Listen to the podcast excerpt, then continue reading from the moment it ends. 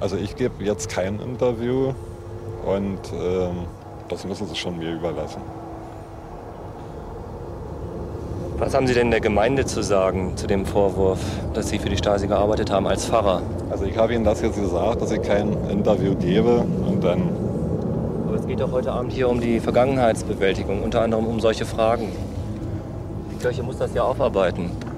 Also äh, ich bin ja nicht die Kirche, sondern ich bin einer. Von vielen? Nein, ich bin einer von vielen kirchlichen Angestellten und Mitarbeitern und Pfarrern die in der Kirche arbeitet. Wie die Kirche das aufarbeitet, das äh, muss sich ja die Kirche überlegen. Das sind die Stimmen von Gottfried Gartenschläger und dem Filmemacher Peter Wenzjawski.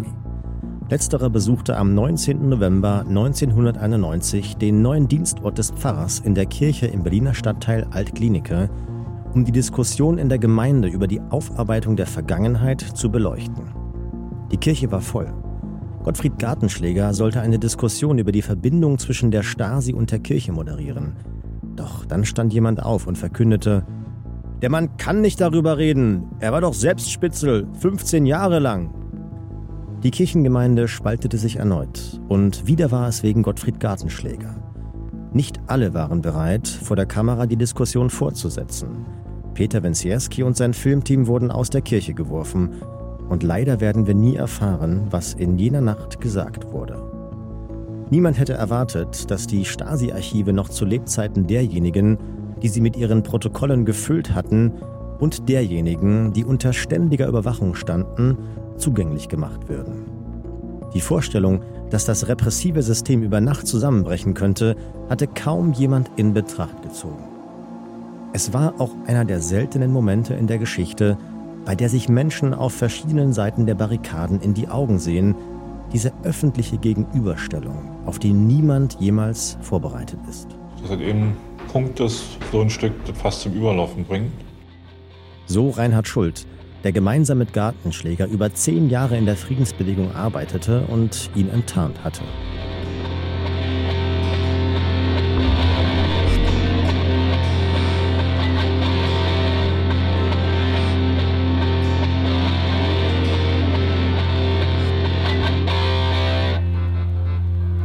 Mein Name ist Friedemann Schreiter und ich begrüße euch zur vierten Folge des Podcasts Friedrichsfelder Friedensfunken.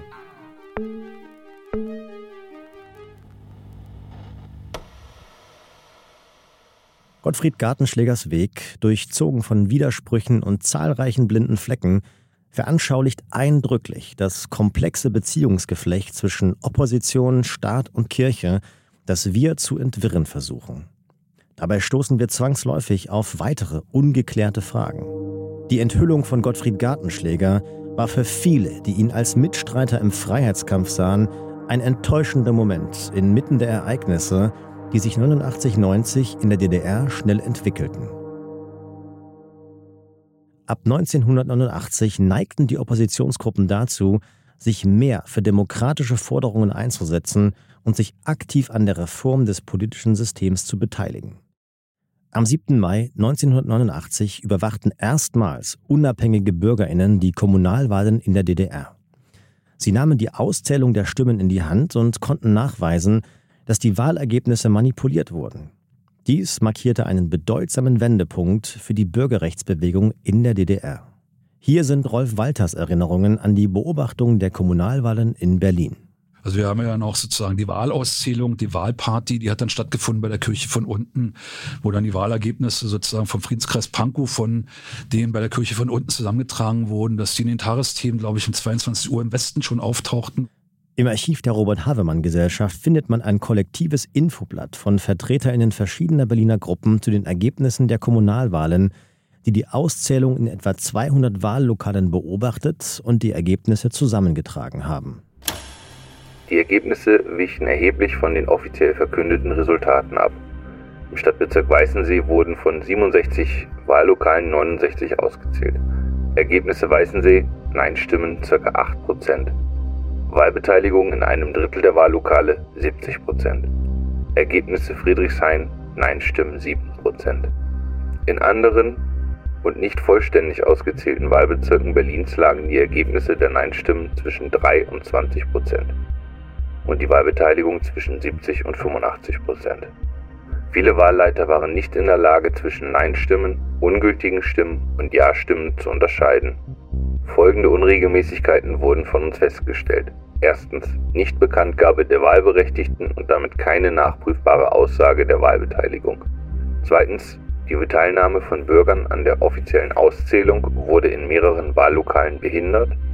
Drittens nach diesen unseren Erkenntnissen liegt Wahlfälschung vor. Die Kandidatinnen sollten aus den genannten Gründen die Annahme ihrer Mandate ablehnen was die Wahlbeteiligung ist, wo in der aktuellen Kamera das vorher das andere war, aber wir hatten die Leute drin einfach nicht. Wir konnten es beweisen, nicht? Und äh, weil die waren ja teilweise nicht nur alleine drin, also einer, sondern es waren Leute, die voneinander gar nicht wussten, dass sie drin waren.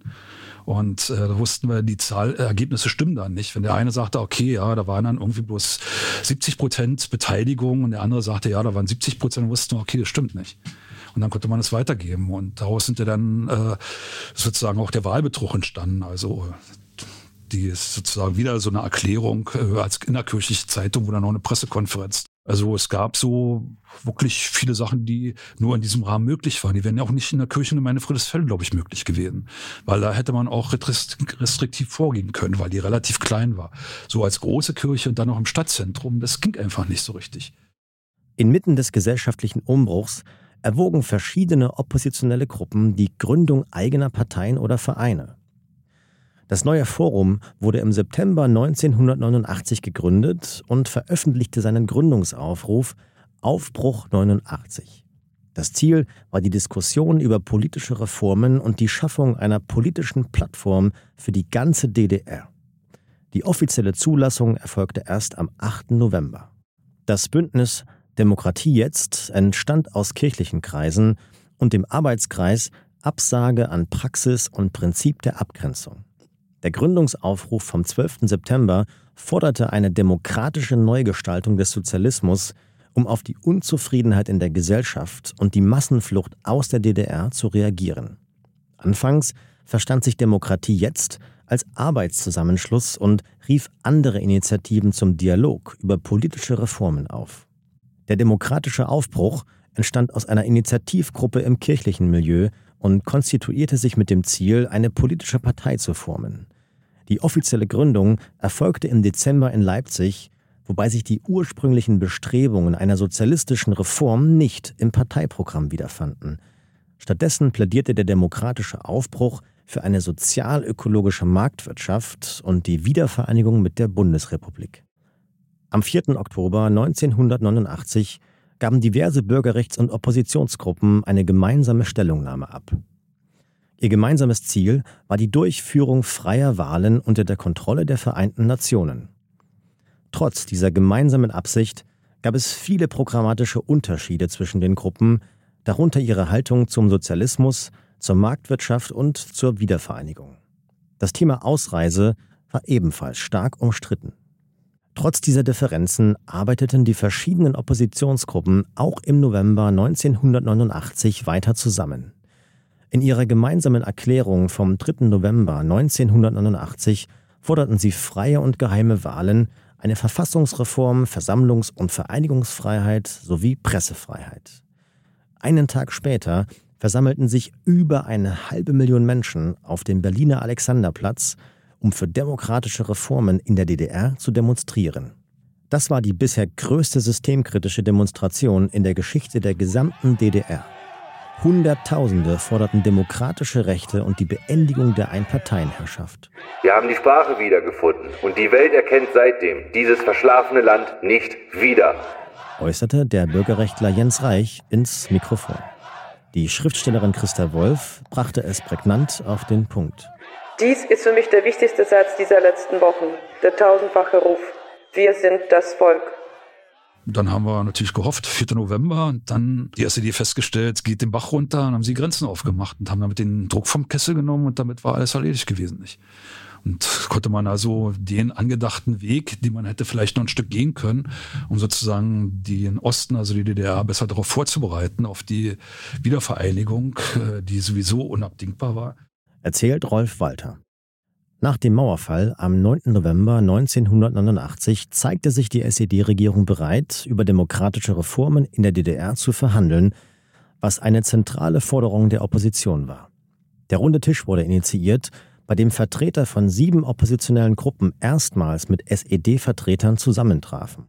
Auf Beschluss des Gremiums wurden acht Vertreter der Opposition in die Regierung eingebunden in dem Rahmen, also ab dem 9. November, ist klar, aber man hätte vielleicht noch ein kleines Stück weitergehen können und einen Diskurs, es gab ja dann die neu gewählt, da gab es ja noch die Volkskammer äh, dann drinnen, die Diskussion dann sozusagen bis März, äh, dann ab März, glaube ich, bis zur Wiedervereinigung, genau, März waren die Wahlen, dann war die Volkskammer drinnen und man hätte ja vielleicht noch ein bisschen was machen können. Es war einfach, die Zeit war dann auch zu kurz gewesen, um bestimmte Gesetze zu verabschieden. Viele Leute, die drinnen waren, die kannten sich auch gar nicht mit äh, Recht aus, mit den ganzen rechtlichen Rahmenbedingungen mit den West westlichen rechtlichen Rahmenbedingungen. Und so ist die Wende halt so verlaufen, wie sie verlaufen ist, nicht? Deswegen, und Friedrichsfelde wäre da einfach zu klein gewesen, glaube ich. Also selbst die Räume. Das. In den bescheidenen Räumlichkeiten der Kirchengemeinde Friedrichsfelde erwiesen sich die Treffpunkte für die Opposition als weiterhin bedeutsam. Gemäß einer Mitteilung von Hans-Martin Tillack, der zu dieser Zeit für die Taz als Berlin-Redakteur arbeitete, trafen sich dort am Abend des 9. November Mitglieder der Umweltorganisation Arche, um die Gründung der Grünen Partei der DDR vorzubereiten. Plötzlich unterbrach Gottfried Gartenschläger das Treffen. Aufgeregt rief er aus, dass Günter Schabowski aus dem Zentralkomitee der SED gerade im Fernsehen gewesen sei. Er habe angekündigt, dass ab diesem Abend jeder die Grenze nach West-Berlin überqueren dürfe. Niemand nahm Gartenschläger ernst – so berichten es Personen, die an diesem Abend bei dem Treffen dabei waren. So ein Quark, soll jemand in ihrer Runde geantwortet haben. Die Geschehnisse nahmen nun Fahrt auf, schneller als sie von den Beteiligten erfasst werden konnten wo dann die ersten freien Wahlen waren, äh, war ja nicht eine einheitliche Opposition da, sondern die Leute, die jetzt nicht gefragt wurden, gleich, ob sie beim neuen Forum mitmachen oder nicht integriert waren, die haben dann Demokratie jetzt gegründet und alle möglichen anderen Läden, demokratischer Aufbruch, was da alles gegründet wurde an, an, äh, an äh, an Oppositionsparteien für diese Wahl war ja unglaublich gewesen. Weiß ich gar nicht, Demokratie jetzt, glaube ich, äh, hatte dann irgendwie DDR-weit 120 Mitglieder. Äh, daraus sind dann aber Leute entstanden wie Marianne Birtler oder sowas, äh, die dann mit den Grünen zusammengegangen sind, was neue Forum wieder abgelehnt hatte, weil man wollte ja nicht vom Westen gleich übernommen werden. Man wollte sich austauschen, das war aber mit den Westgrünen auch nicht möglich gewesen, weil die gar nicht die Lage der erkannt hatten, sondern in ihrer eigenen Soße geschwommen sind. Und das war natürlich sehr schade gewesen. Und das hat dann auch das Wahlergebnis gezeigt, dass die Opposition Position äh, sozusagen die große Wende, die kommen sollte, kläglich gescheitert ist einfach. Deswegen, der Rest hat sich irgendwie noch zusammengerauft, ist zu den Grünen gerannt. Wir haben noch das neue Forum gehabt und äh, das war es dann nicht. Und das ist doch dann äh, selber zerbrochen, weil es ja auch teilweise dann auch ideologisch überfrachtet war. Im neuen Forum war es eigentlich ganz interessant, es waren von Handwerkern über Arbeiter bis zur Intelligenz drinne. Und das war einfach total klasse gewesen. Aber die haben sich dann von den ideologischen Strukturen überrollt geführt und dadurch ist das Forum an sich selber auch gescheitert. Und äh, ja, das war so eine kleine Erklärung von 1990, warum das so auf der Strecke geblieben ist und warum dann doch lieber, man muss ja auch sagen, einfach im Osten waren ja viele Leute sehr integriert einfach in diesen Staat. Waren ja, sagen wir nicht alle für den Staat, aber es waren ja doch über 80 Prozent äh, waren mit diesem Staat liiert gewesen. Die waren integriert und liiert. Stefan Kraftschick bestätigt diesen Gedanken von Rolf Walter. Wenn du dich an die Regeln gehalten hast, das ist immer die Voraussetzung dafür gewesen. Ne? Viele haben ja auch gar nicht so viele schlimme Erfahrungen gemacht mit dem System. Also ich hatte das vorhin schon mal erwähnt, dieses Wort der gelernte DDR-Bürger.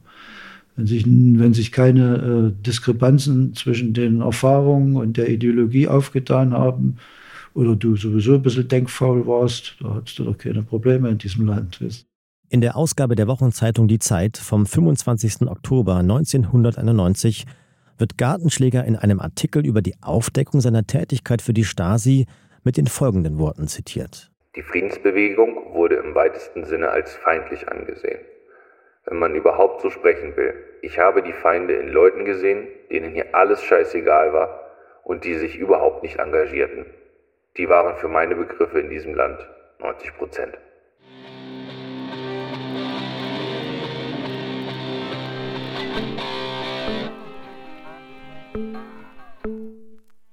Insgesamt 16 Mal trat der runde Tisch zusammen, um auch über die Reform der DDR-Verfassung zu beraten. Der vorgeschlagene Entwurf enthielt aber nur wenig Unterstützung, auch wegen der festgelegten komplizierten Bedingungen für eine eventuelle Wiedervereinigung. Die Dringlichkeit einer schnellen Einheit zeigte sich auch bei den ersten freien Volkskammerwahlen am 18. März 1990, bei denen auch Parteien aus der Bürgerrechtsbewegung antraten. Die Vereinigung Bündnis 90, bestehend aus Neues Forum, Initiative Frieden und Menschenrechte sowie Demokratie jetzt, kam zustande. Der demokratische Aufbruch schloss sich mit der CDU Ost und der Deutschen Sozialen Union zur Allianz für Deutschland zusammen. Bundeskanzler Helmut Kohl unterstützte das Bündnis mit dem Versprechen einer raschen Wiedervereinigung. Die 1989 gegründete SPD erhielt Unterstützung von ihrer westdeutschen Schwesterpartei. FDP und Grüne unterstützten ebenfalls politisch nahestehende Gruppierungen im Wahlkampf und die SED trat unter dem Namen Partei des Demokratischen Sozialismus, kurz PDS, zur Wahl an. Die Wahl endete für viele Bürgerrechtsaktivisten mit einer herben Niederlage. Während die Allianz für Deutschland 48 Prozent der Stimmen erhielt, erreichte das Bündnis 90 lediglich 2,9 Prozent. Die SPD erhielt 21,9 Prozent, die PDS 16,4 Prozent und die Allianz Freier Demokraten 5,3 Prozent der Stimmen. Hier ist ein Zitat aus dem Artikel Erinnerungen an eine Revolution oder Geschichte einer Entfremdung, erschienen im Telegraph am 29. Oktober 2020. Es stammt von Thomas Klein, Bürgerrechtler und Historiker, Mitglied des Friedrichsfelder Friedenskreises und der Gruppe Gegenstimmen. Wir wollten die Revolution, waren in den drei Monaten von Oktober bis Dezember 1989, jener Zeit, in der die DDR das freieste Land der Welt geworden war, dem Traum von einem Land jenseits von Stalinismus und Kapitalismus verhaftet und sahen uns dann, 1990, ausgangs dieser erfolgreichen demokratischen Herbstrevolution, als Verlierer im Getümmel einer kapitalistischen Restauration des Anschlussgebietes politisch untergehen. Aus einem Aufbruch zur Befreiung war die regressive Befriedung in den Grenzen neudeutscher, bürgerlicher Normalzustände geworden. Waren wir größenwahnsinnig, realitätsblind oder einfach nur anmaßende Träumer. Für viele überzeugte DDR-Oppositionelle mit linker Ausrichtung waren diese Ereignisse eine herbe Enttäuschung. Die Wiedergeburt der linken Idee erwies sich als nicht tragfähig. Und im Scheitern haben wir Linken ja wirklich Übung. Schreibt Thomas Klein weiter in seinem Artikel mit dem Untertitel Mein Abschied von alten Freunden aus der DDR-Opposition. Trotz staatlicher Verfolgungen dominierte in den 80er Jahren innerhalb der oppositionellen Bewegung die Solidarität, die sich innerhalb aller von der Staatsmacht ins Visier genommenen Personen oder Gruppen festigte. Mit der Wiedervereinigung nach der Revolution veränderte sich dieses Bild.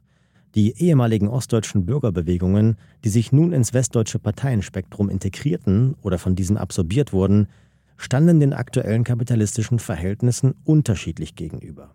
Für viele DDR-Oppositionelle rückte die politische Abgrenzung nach links dabei an die erste Stelle. Ich glaube, das war ein, ein großes, groß angelegtes Ding, dass eben der, der Wald zwischen Ost und West einfach verschwinden sollte. Weil das Kapital braucht keine Grenzen. Es will keine Grenzen haben. Das war so weit, so weit gedient. Die Machtfrage war so weit geklärt dass die Mauer und die Grenze eigentlich nur hinderlich waren.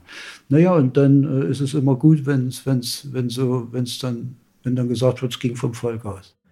Sagt Stefan Kraftschek.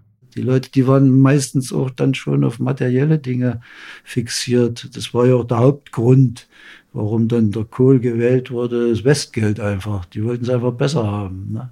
Die haben das ständig aus den Medien gesehen, über, über Jahrzehnte die Westmedien geguckt und die Reklame geguckt und gesehen, was die alles haben. Und so ist der Mensch nun mal. Der will, der will ein möglichst schönes Leben mit vielen Gütern und so weiter, will es bequem haben und so weiter, will genießen. Und alsbald war da bei den Menschen, die sich durch das Evangelium oder durch Ideologien beunruhigt gestört fühlten, die Menge der Konsumenten und Spießer. Die priesen die Ökonomie und sprachen, Ehre sei dem Wohlstand in der Höhe, die wir erreicht haben, und ein fröhliches Vergessen auf Erden durch reichlichen Einkauf. Friede auf Erden und in den Familien durch Farbfernseher und Stereoanlagen und den Menschen ein Wohlgefallen durch Schrankwände und Wochenendgrundstücke.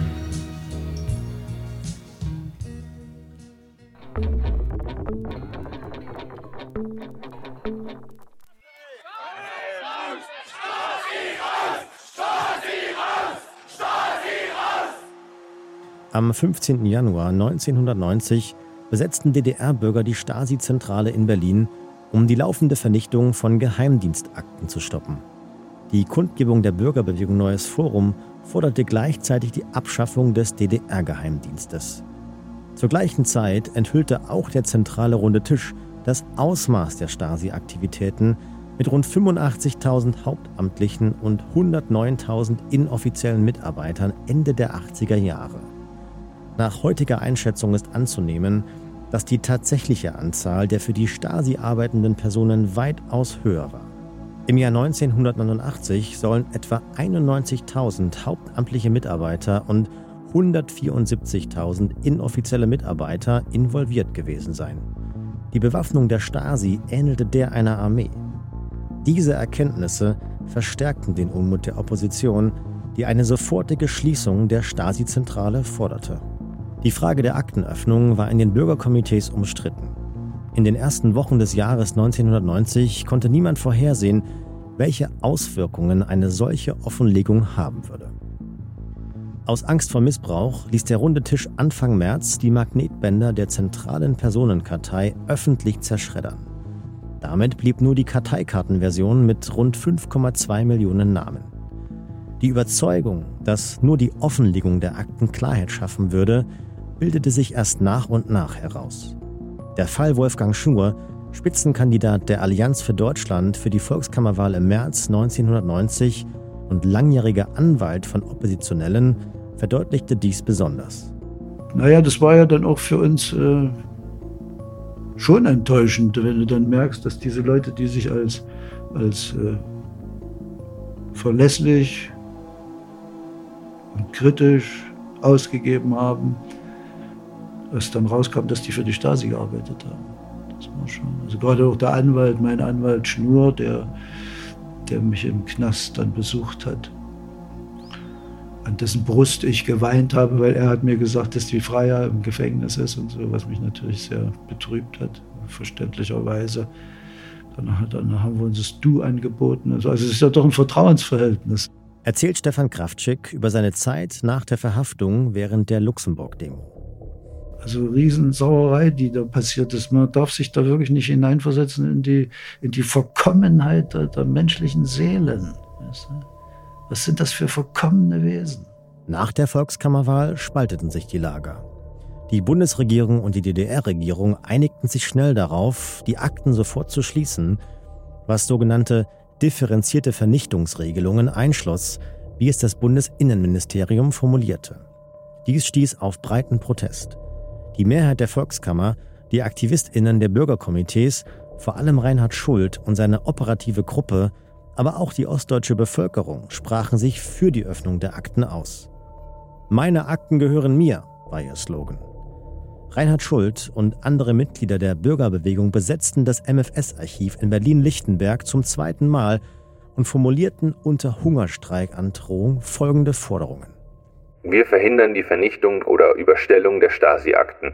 Wir arbeiten sie auf, nicht der Westen. So der Bürgerrechtler Andreas Schreier. Und wir wollen auch nicht, dass die Westgeheimdienste an die Akten herankommen. Wir wollen nicht nur keine Stasi, wir wollen gar keine Geheimdienste mehr. Nach intensiven Verhandlungen gaben die beiden Regierungen schließlich dem Druck nach. Ein Jahr später, im Dezember 1991, verabschiedete der Bundestag das Stasi-Unterlagengesetz und seit dem 2. Januar 1992 dürfen Stasi-Opfer ihre Akten anfordern und einsehen. Was die Konfrontation zwischen der Opposition und der Stasi angeht, So gelang es der Opposition, viele Dokumente zu veröffentlichen, die die tatsächliche Haltung der Stasi gegenüber der Bürgerbewegung der 1980er Jahre deutlich machten. Der Verfolgungswahn der Agenten war keineswegs unbegründet, dennoch schockierte das Ausmaß der Verstrickung. So wurden zum Beispiel in einer Information der Stasi vom Juni 89 die Personen beschrieben, die in den Kreisen der evangelischen Kirche aktiv waren. Die Zusammensetzung vorgenannter personeller Zusammenschlüsse weist ein breites Spektrum aus, das von religiös stark gebundenen bis zu auf atheistischen Positionen stehenden, zumeist jüngeren Personen reicht, die eine differenziert ausgeprägte feindliche, oppositionelle Einstellung zur sozialistischen Staats- und Gesellschaftsordnung besitzen. Der Großteil dieser Kräfte ist durch politisch indifferente, labile, schwankende Haltungen und Einstellungen geprägt. Sie vertreten zum Teil auch alternative oder scheinalternativ orientierte Auffassungen, Vorstellungen, Haltungen und Lebensweisen zur sozialistischen Entwicklung. Der Anteil von Arbeitern und anderen im produktiven Bereich Tätigen ist relativ gering. Beachtlich ist dagegen der Anteil von Personen ohne Arbeitsrechtsverhältnis. 12% aller aktiven Mitglieder Führungskräfte. Das Bild, das sich der Öffentlichkeit bot, war bestürzend. Viele erfuhren, dass ihre engsten Freundinnen und Vertrauten Informationen über sie an die Stasi weitergegeben hatten. Anwältinnen und Kolleginnen, mit denen sie zusammengearbeitet hatten, stellten sich plötzlich als Mitarbeiterinnen des Überwachungsapparats heraus. Die Enthüllungen durch die geöffneten Archive offenbarten eine unvorstellbare Breite der Überwachung und veränderten die Wahrnehmung vieler über ihre sozialen Kreise und Institutionen, einschließlich der Kirche, in der ebenfalls einige Mitarbeiter der Stasi entlarvt wurden. Wer nicht verstrickt gewesen ist, war auch verstrickt. Mit diesen Worten rechtfertigte Gartenschläger 1991 gegenüber Zeitredakteur Christoph Diekmann seine Zusammenarbeit mit der Stasi.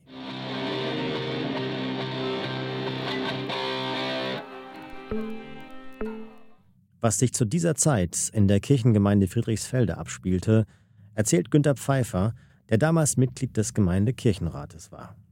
Es ist natürlich die relativ kurze Zeit zwischen 1985 und 1991, äh, wo sich alles überstürzt hat.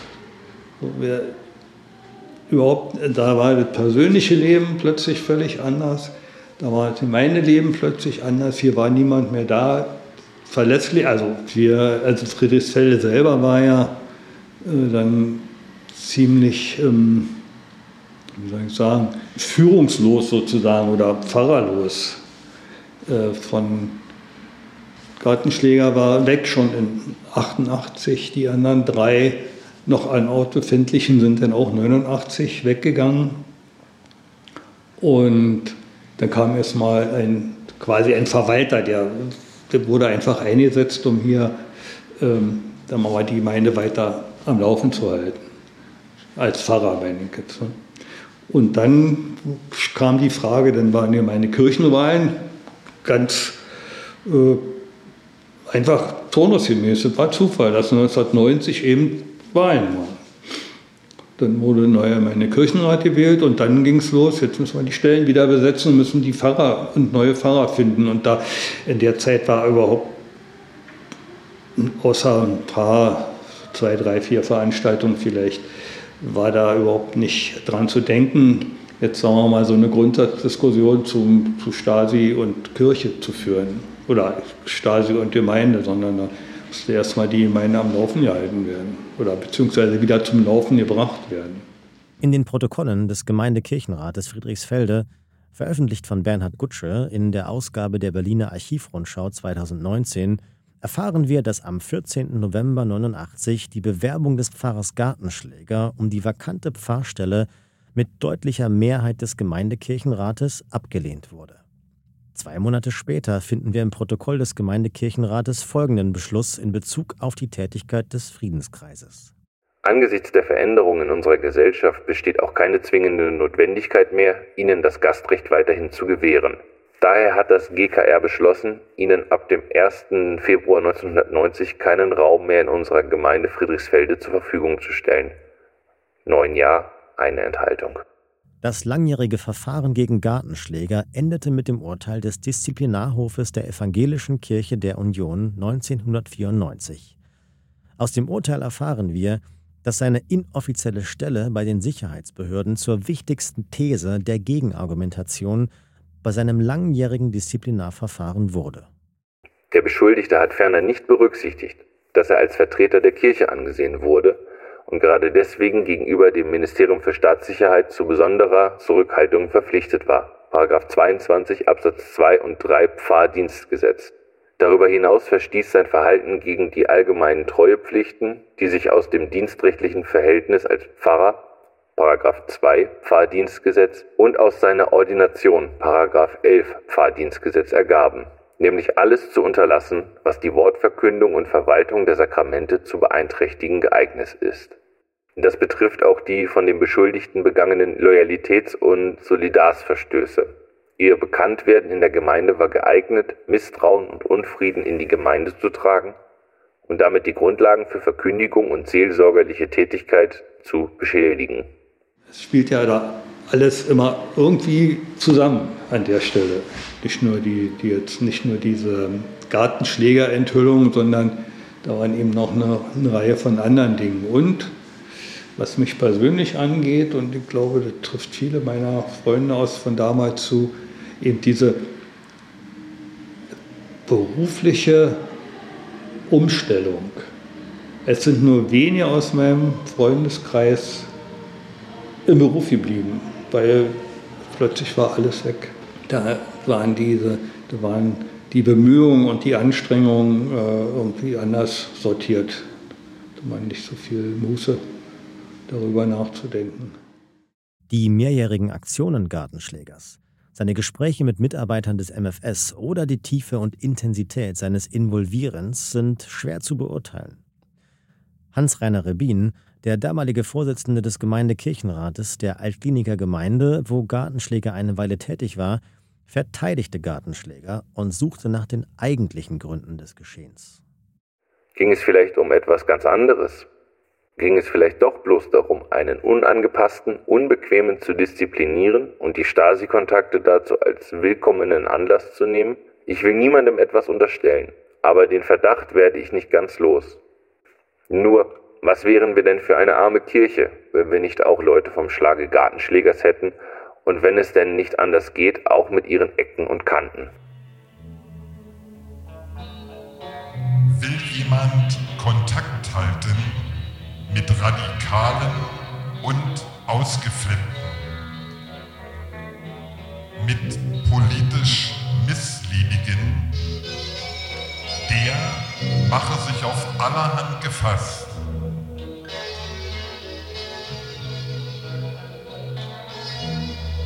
Will jemand den Frommen ihren religiösen Besitz streitig machen und ihnen das Monopol auf theologische Wahrheit absprechen, der wird sein blaues Wunder erleben.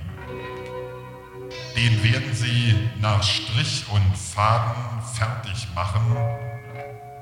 Der muss wissen, worauf er sich eingelassen hat in der Nachfolge. der, der Gartenschläger jetzt äh, aus der Kirche raus ist oder nicht, das war für mich äh, irrelevant. Ne? Aber, aber das kann ich mir schon vorstellen. Also so eine gewisse Scheinheiligkeit, die ist ja der Kirche durchaus eigen. Ne? Wenn man sich überlegt, der Konsistorialpräsident, der Manfred Stolpe, der ist ja auch bei der Stasi gewesen und ist dann aber danach sogar noch Ministerpräsident von Brandenburg gewesen. Also äh, die Stasi ist nicht unbedingt ein, ein Hinderungsgrund, um in der Macht äh, seinen Platz zu finden. Also es gibt ja, gibt ja genügend Beispiele. Überlegt Stefan Kraftschick. Das hattest du dann, wie eben dieser Gartenschläger, dieser Fahrergartenschläger. Und dass der dann eben auch äh, Veranstaltungen gemacht hat, mit denen er provoziert hat, bedeutet ja auch, dass die Stadtsicherheit ihre Möglichkeiten genutzt hat, um Gesellschaft in einer bestimmten Bewegung zu halten. Da muss es ja offenbar auch ein Interesse gegeben haben, diese Gesellschaft in einer bestimmten Bewegung zu halten. Vielleicht haben sie damit auch ihre eigene Existenz begründet. Wenn bestimmte Dinge eben äh, nicht so waren, wie es die Staat, Staatsführung wollte, dann konnte sich die Stasi auf die Schulter klopfen und sagen, ja, wir sind eben wirklich notwendig. Also der hat extra so eine Leute eingeladen wie mich, um dann zu sehen, welche Leute dann kommen. Damit hat sich dann der Kreis von Leuten, die die Stasi observieren, äh, zu observieren hatte, erweitert. Das war dann gewissermaßen eine Arbeitsmaß, Arbeitsbeschaffungsmaßnahme für die Stasi.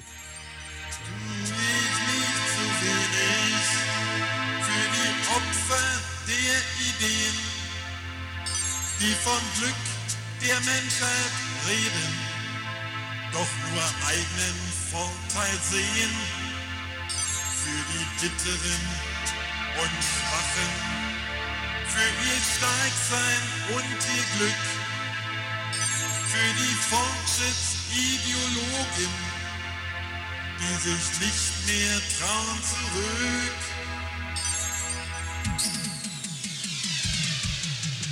Ja, ich sollte und könnte schon ein Weltverbesserer sein. Einer, der nicht, was er sagt, und heimlich trinkt den Wein. Einer, den nicht Gier beherrscht, nach Vergnügen Ruhm gewinnt, der die Lügen auch so nennt und nicht versieht mit tiefem Sinn.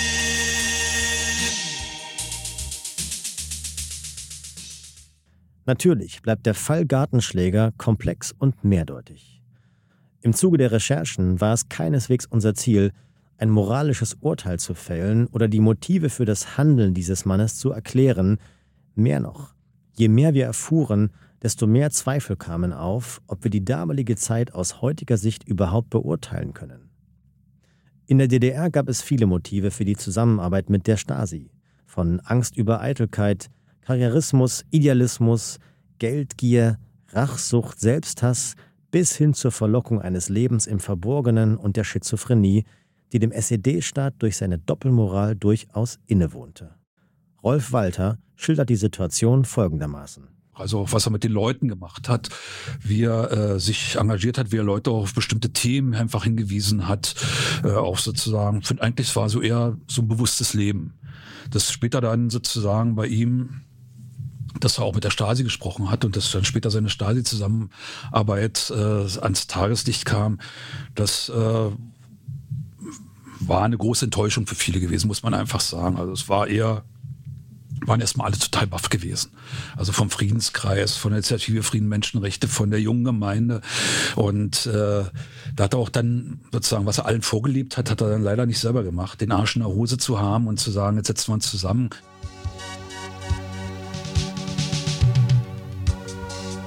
Dass ich trotzdem einen solchen Auftritt wage auch am Ehrgeiz, der lässt mich nicht ruhen.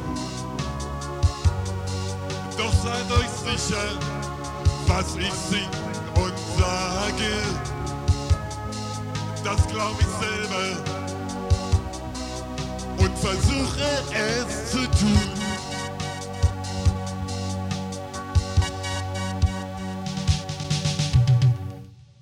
Also, aber man macht es einfach nicht. Man redet nicht mit der Stasi. Das war eine ganz wichtige Sache einfach. Das hätte er den Leuten auch erklären müssen. Ich denke, es war seine Selbstüberschätzung. Das hat mich echt getroffen gehabt. Also auch mit Gottfried. Wobei mit Gottfried habe ich darüber geredet und hätte eigentlich gedacht, dass er sozusagen ein bisschen mehr, wirklich ein bisschen mehr Selbstachtung hat und mit den Leuten wirklich redet. Also es ist ja wirklich Verrat und man muss ja mit den Leuten drüber reden. Hier ist das Zitat von Reinhard Schult aus dem Film von Peter Wenzierski. Einer der ersten Fälle ist eben Gottfried Gartenschläger, äh, wo ich heute sagen würde, dass bisher noch nicht ein Unrechtsbewusstsein da ist, der sich also auch nicht selbst enttarnt hat, so wie es in der Kirchenzeitung stand, sondern enttarnt wurde. Der sagte, er würde wieder machen und der Meinung war, dass das intelligente, nette Leute waren und dass das wichtige Gespräche waren, dass er Menschen schützen wollte. Also eine Reihe von Legitimationstheorien äh, aufstellt, wie sie bei allen ordinären Spitzeln zu finden ist. Günter Pfeiffer von der Gemeinde Friedrichsfelde sagt dazu heute, seine Behauptung, er hat niemanden geschadet, also dieses alles ist ja, ähm, war in dem Moment vielleicht hilfreich, aber auf die Dauer betrachtet haben wir lernen müssen, dass so viel über Kreuz an Informationen gesammelt wurde, dass auch wenn einer nicht viel erzählt hat, aus der Summe der vielen Informationen aus allen Ecken dann trotzdem entsprechende Bilder bei der Stasi entstanden sind. Die wussten, wer wo wie zu greifen ist.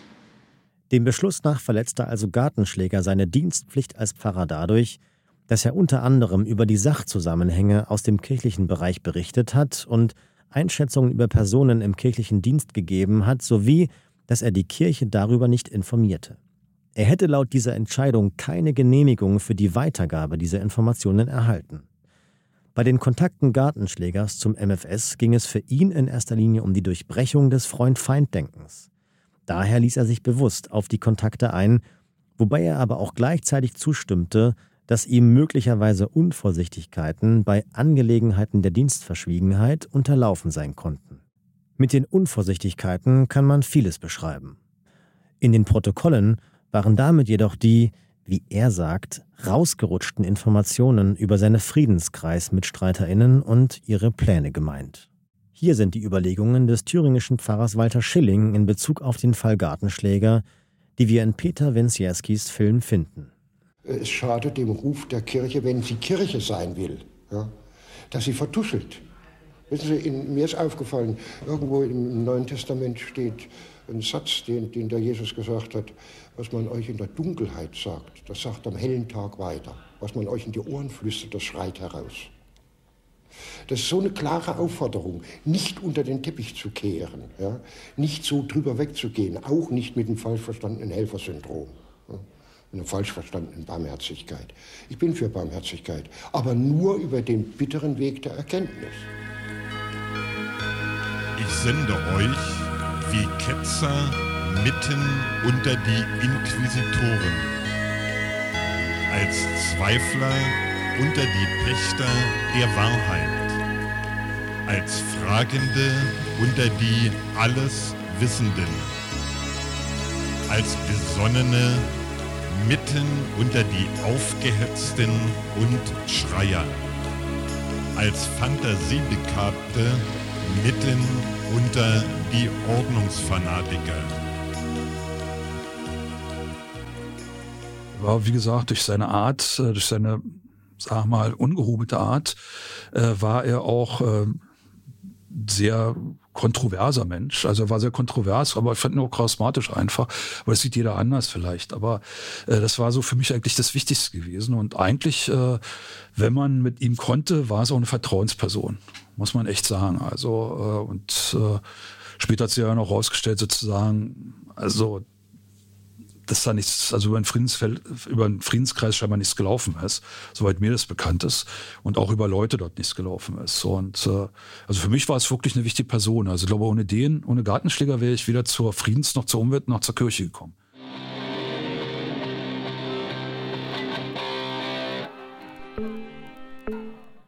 Der Begriff Revolution steht öfters für einen gewaltsamen Aufstand von Teilen der Bevölkerung gegen die Staatsmacht. Ein herausragendes Beispiel für eine gewaltfreie Revolution ist jedoch das Ende der DDR.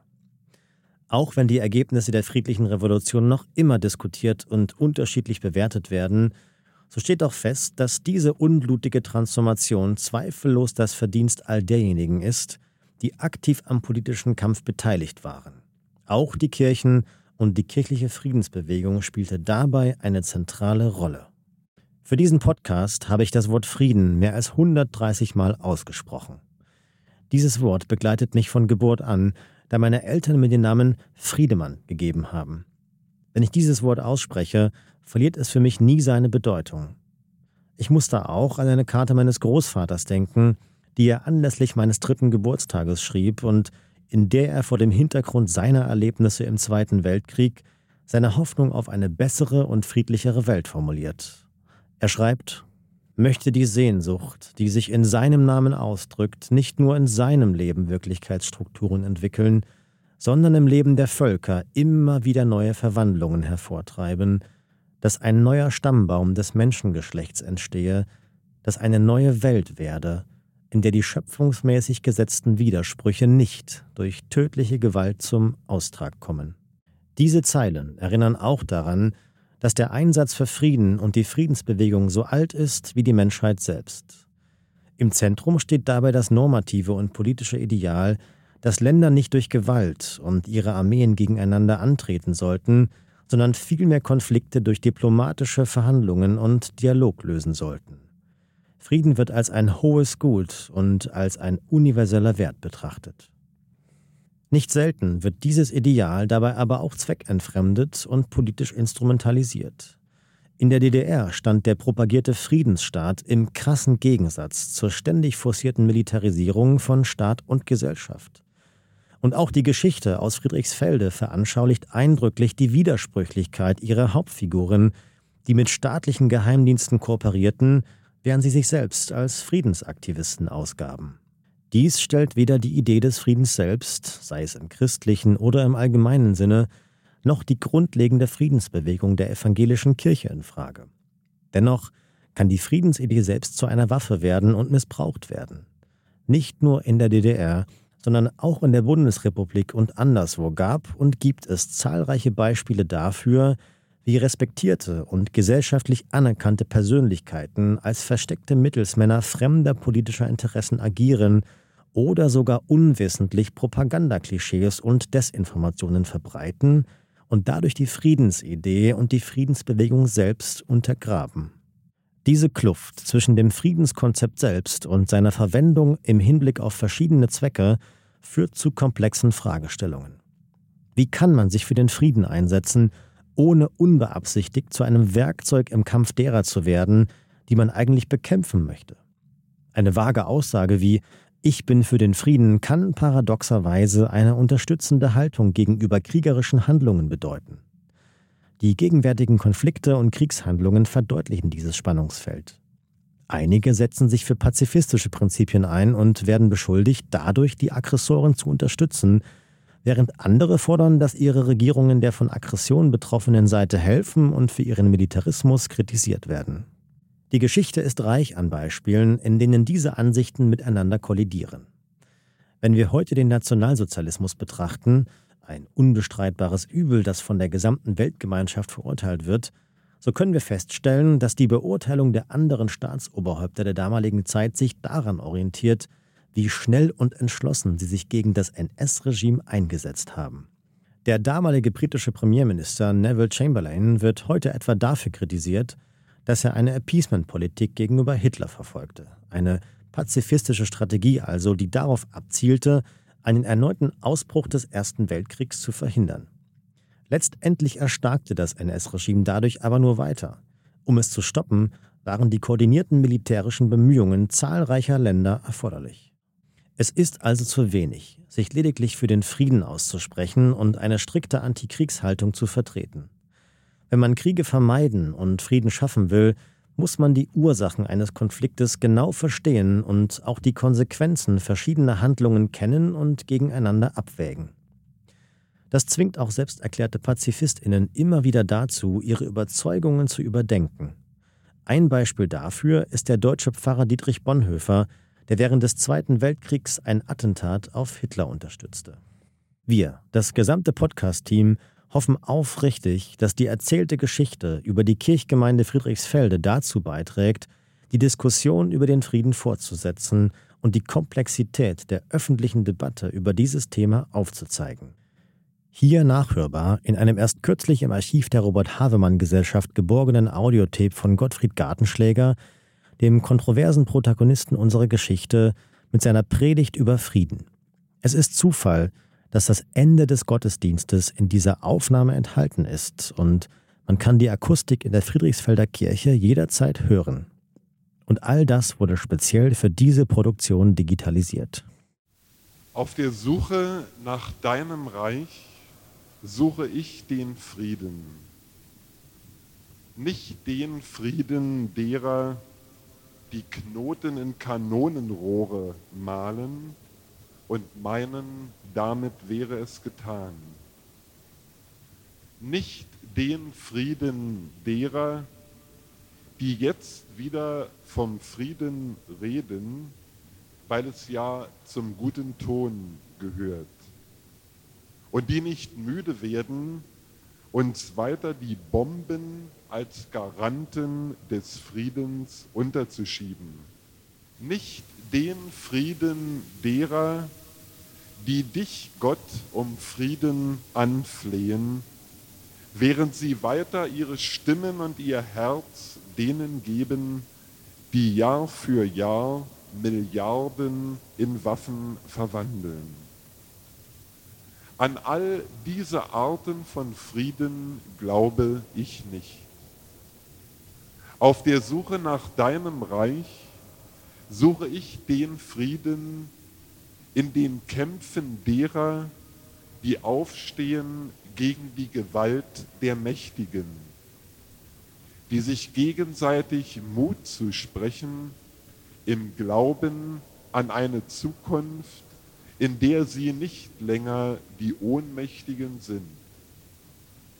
Die wissen aus bitterer Erfahrung, dass Friede ohne Gerechtigkeit, ohne Wahrheit, ohne Freiheit, ohne Liebe Lüge bleibt.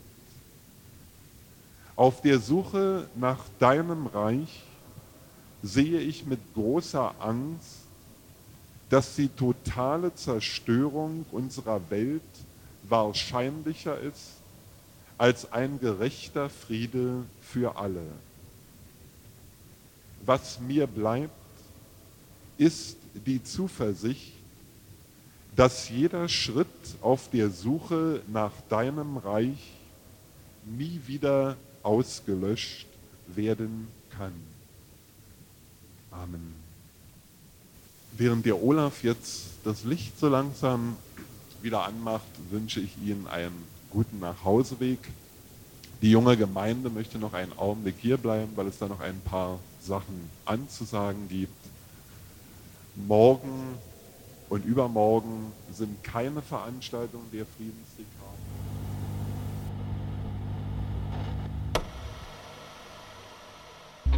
Der Krug geht so lange zu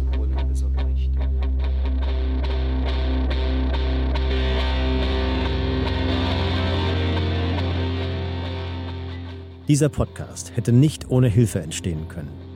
Viele engagierte Menschen, HistorikerInnen und ZeitzeugInnen haben zu dessen Gelingen beigetragen. Sie haben ihr Wissen und ihre Erinnerungen an diese Zeit an uns weitergegeben und somit erst möglich gemacht, dass wir euch hier die Geschichte der Friedensbewegung in Friedrichsfelde erzählen können. An dieser Stelle möchten wir einen besonderen Dank an unsere Gesprächspartner Rolf Walter, Stefan Kraftschick und Günter Pfeiffer aussprechen, die ihre ganz persönlichen Erfahrungen und Gedanken mit uns geteilt haben. Bedanken möchten wir uns auch beim Archiv der Robert Havemann Gesellschaft, das uns bei der Recherche unterstützt hat und uns wertvolle Materialien aus dem Nachlass von Gottfried Gartenschläger für unsere Produktion zugänglich gemacht hat. Wir danken auch den zahlreichen Organisationen und Forscherinnen, die sich seit vielen Jahren mit der Aufarbeitung der DDR beschäftigen und die Ergebnisse ihrer Arbeit öffentlich zugänglich machen. In diesem Podcast werden Musik von Stefan Kraftschick aus dem Album Widerstehen sowie das Audiomaterial aus dem Film Gottfried Gartenschläger von Peter Wensierski verwendet, jeweils mit freundlicher Genehmigung der Autoren. Zudem sind einige Musikkompositionen und Predigten von Gottfried Gartenschläger aus dem Archiv der Robert Havemann Gesellschaft zu hören. Wenn ihr Fragen zu bestimmten Quellen unserer Recherche habt, Kommentare zu den Inhalten des Podcasts oder euer Wissen mit uns teilen möchtet, schreibt uns gerne eine E-Mail unter podcasts@talk.earth. Wir freuen uns. Gemeinsam mit der Nachbarschaftsinitiative wir.de wollen wir nicht nur von den EinwohnerInnen und lokalen Gemeinschaften Friedrichsfeldes erzählen, sondern vor allem mit ihnen ins Gespräch kommen und von ihnen lernen.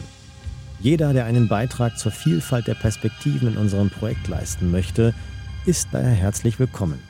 Unser Ziel ist es, eine lebendige Erzählung zu schaffen, die die reiche Geschichte von Berlin-Friedrichsfelde aus verschiedenen Blickwinkeln beleuchtet.